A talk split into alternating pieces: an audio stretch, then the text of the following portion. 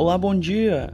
Aqui Daniel Boas, analista de economia do Banrisul, e você está ouvindo o Morning Call Banrisul Afinidade, do dia 9 de janeiro. Lá fora, a semana começa com as bolsas no campo positivo e o petróleo em mesma direção, motivados pela perspectiva de que o Fed seja menos agressivo na condução da política monetária após a divulgação do relatório de emprego na sexta-feira. Além disso, a reação é positiva à medida que permitiu retomada das viagens entre China e Hong Kong, sinalizando o fim da política de Covid-0 de Pequim, que manteve as fronteiras efetivamente fechadas por quase três anos. Na Europa, a taxa de desemprego da zona do euro permaneceu na mínima histórica, de 6,5% em novembro de 2022, conforme previsão, em dado divulgado mais cedo.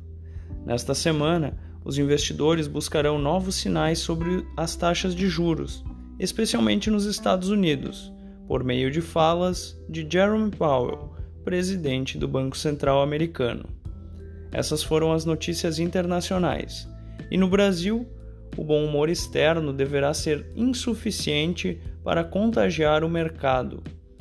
Em meio a uma semana que já começa agitada por conta das manifestações que ocorreram na véspera em Brasília.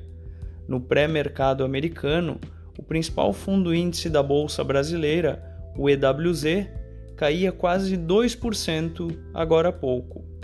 Iremos acompanhar os principais eventos e o desenrolar destas questões. Fechamento do mercado. O dólar encerrou a sexta-feira com queda de 2,4% aos R$ 5,22. O Ibovespa avançou 1,2% aos 108.963 pontos.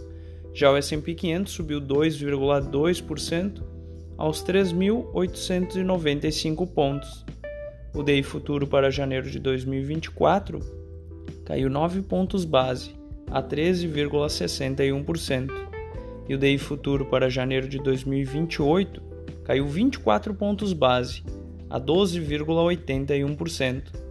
Na agenda do dia, eh, no Brasil teremos o relatório Boletim Focus, como de costume, nas segundas-feiras, e a balança comercial semanal. Você ouviu o Morning Call e sua afinidade com os destaques do dia. Acompanhe de segunda a sexta-feira o nosso overview.